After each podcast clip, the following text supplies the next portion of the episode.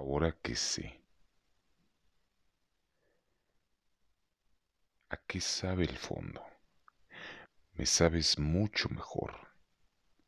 Lo de soñar tan alto no entraba en mis planes. Tú tampoco. No voy a engañarte. Dije que nadie podría ilusionarme y donde dije nunca, hoy toca decir que no me canso de equivocarme. Pero claro, ¿quién iba a contar con que alguien podía cerrar heridas sin abrir ninguna por el camino? Era impensable. ¿Y ahora que toca?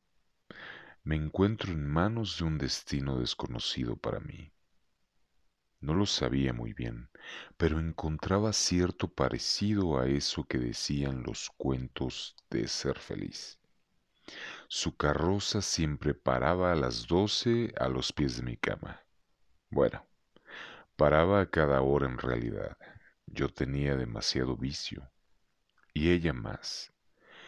Perdí su zapato de cristal, y qué sorpresa la mía cuando vi que ella también vivía descalza que solo buscaba a alguien que no quisiera hacerla una princesa. Simplemente necesitaba a alguien tan loco como ella, alguien que simplemente quisiera quedarse ahí y vivir. Ella era rara y yo era feliz.